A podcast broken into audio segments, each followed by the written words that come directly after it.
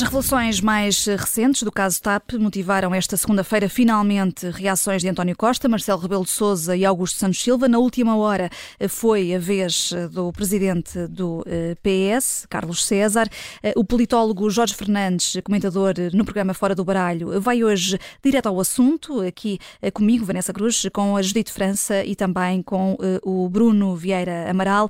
Jorge Fernandes, bem-vindo.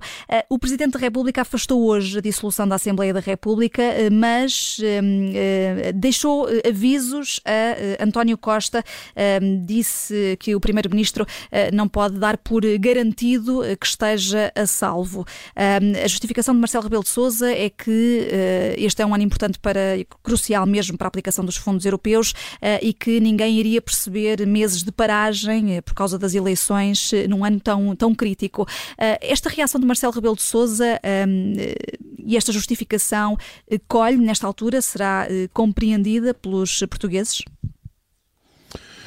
Uh, boa tarde, antes de mais, bem, uh, Marcelo Rebelo de Sousa está aqui cada vez mais, num, num, estará cada vez mais sujeito a uma pressão muito forte, porque é evidente que, enfim, depois de todos os casos que, que foram sendo revelados ao longo do último ano, no fundo, é toda esta questão da TAP foi um bocadinho o golpe, o, o, o último, último, última gota no, no, no copo d'água. Não só, digamos, pelo, pelo, pelo dinheiro envolvido, que é evidentemente muito, mas acima de tudo pelo facto de ter revelado um modo de trabalhar do governo, um modo de trabalhar do Partido Socialista, que chega a, chega a dar de cor, de, de vergonha, não é? Com, com tanta incompetência e tanta, acima de tudo, tanta, tanta, tanta infantilização do modo como a política é feita, com decisões importantíssimas a serem tomadas com emojis no WhatsApp, etc. E, portanto, Marcelo encontra-se aqui um bocadinho num dilema que é difícil de resolver. Por um lado, houve eleições, enfim, apesar de tudo há muito tempo, eh, e por, por outro lado, o governo de Costa está muito desgastado e para além disso, olhando para as sondagens, não parece evidente ainda que se tenha consolidado uma alternativa política que, caso Marcelo viesse a dissolver a Assembleia da República, pudesse rapidamente tomar conta uh, do país e, portanto, no fundo, ser o virar de página que o país precisaria. Jorge, deixa-me interromper aí, exemplo, porque o Presidente da República eh, fez questão de dizer isso, que neste momento não há alternativa uh, na oposição. Concordas? O PSD não é alternativa em, em possíveis eleições antecipadas?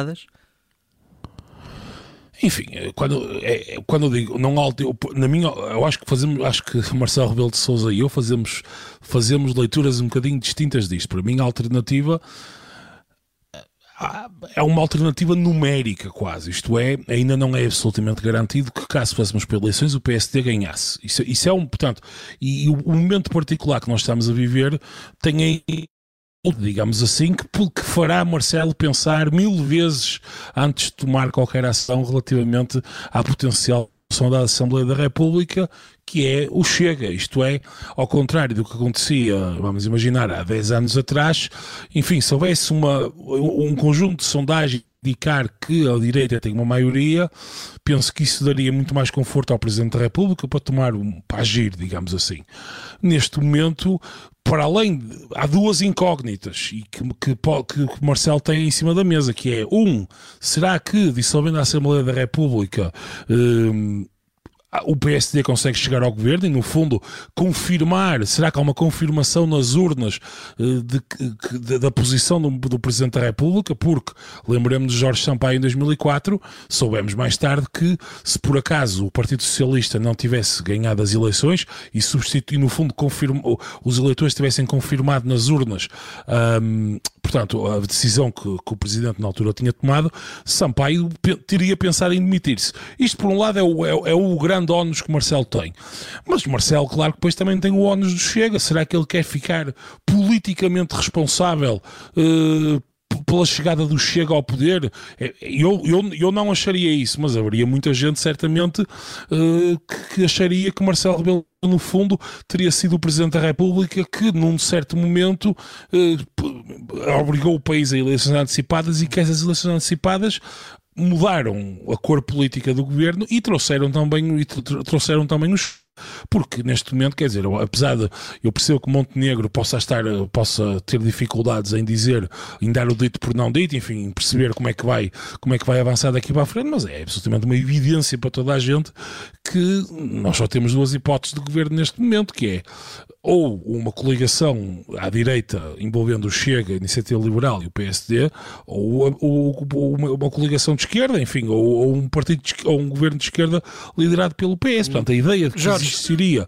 uma alternativa à direita sem, sem o Chega, quer dizer, não é, não é pensável neste momento. E seria conveniente para o PSD a dissolução da Assembleia da República agora ou seria preferível para a liderança de Luís Montenegro que isso acontecesse mais tarde, a acontecer, acontecesse mais tarde?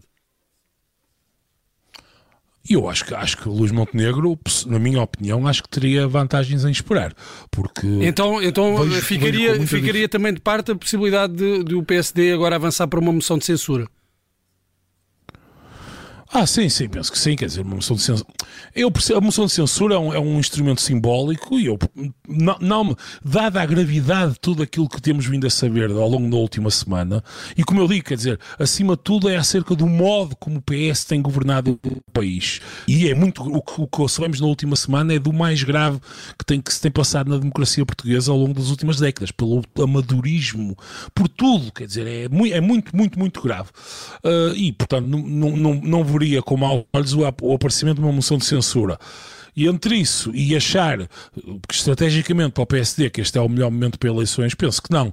Na medida em que o PSD ficará para Montenegro, eh, eu penso que o melhor momento para eleições será o momento, o último momento em que ele ainda não tenha a, liderança, a sua própria liderança em risco no PSD e em que consiga que Costa apodreça cada vez mais no governo, porque eh, houve várias vezes ao longo dos últimos meses vimos António Costa numa tenta em, em, em, em, cada, em crescentes tentativas de, no fundo, virar a página, dizer bem, houve um conjunto de polémicas, a partir partir de agora o governo vai reganhar a iniciativa política. E o que vemos constantemente é que o governo não, não consegue fazer isso, quer dizer, está completamente metido num, está completamente metido num buraco e não consegue sair dali. E hoje António Costa só falou sobre agora, posso... hoje António Costa só falou sobre, sobre a questão do voo da TAP, uh, da, do pedido de alteração pelo secretário de Estado Hugo Mendes uh, e sobre a relação com as empresas públicas. Acabou por se esquecer, propositadamente ou não, aqui dos, dos outros temas à volta de, de, do caso TAP, destes últimos desenvolvimentos. Portanto, é, é o Primeiro-Ministro a tentar claro, gerir, gerir os tempos e tendo em conta que está agora dois dias na Coreia do Sul? Sim, claro, António Costa tem que gerir isto e esperar que a tempestade passe. Quer dizer, eh, eu penso que os partidos da oposição vão tentar continuar a bater, no fundo, nesta tecla da TAP. Agora, António Costa tem que, tem que fazer isso que ele próprio anda a procurar meses. No fundo, é conseguir pegar novamente no fio da meada política e fazer com que o governo seja, em fazer com que o governo seja ele próprio, no fundo, a impor a agenda pública, política e não ir atrás de casos e casinhos que são relatados pela comunicação social ou que de repente explodem no Parlamento e, portanto, penso que Montenegro, sob esse ponto de vista, tem vantagens em que, em que em que, em que, esta, em que digamos, esta, este desfazer lento do governo se perpetua, porque o Partido Socialista eh, muito dificilmente, quer dizer, cada mês que passa, o desgaste, o desgaste do governo, a inflação, o, a perda de poder de compra, eventualmente, a dada altura, quando a inflação começar a diminuir, se as medidas do BCE começarem a, a enfim, a fazer efeito, esperar-se-á potencialmente o início de uma pequena recessão, de uma recessão económica, o aumento do desemprego e, portanto, para, Luís Montenegro, no fundo aqui é quanto melhor, pior. Agora, tem que, é preciso gerir isso e, a dada altura, pode haver uma tentativa de assalto ao poder dentro do PSD.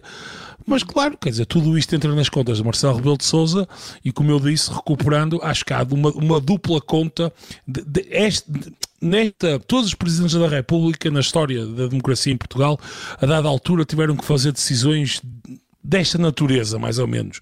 Mas Marcelo está, está confrontado realmente com uma dificuldade extra que é ficar com o ónus político de ser ele a, abrir, a, abrir a porta a umas eleições a partir das quais hum.